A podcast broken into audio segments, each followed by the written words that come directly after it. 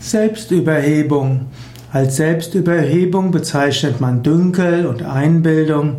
Auch Arroganz und Übermut werden als Selbstüberhebung bezeichnet.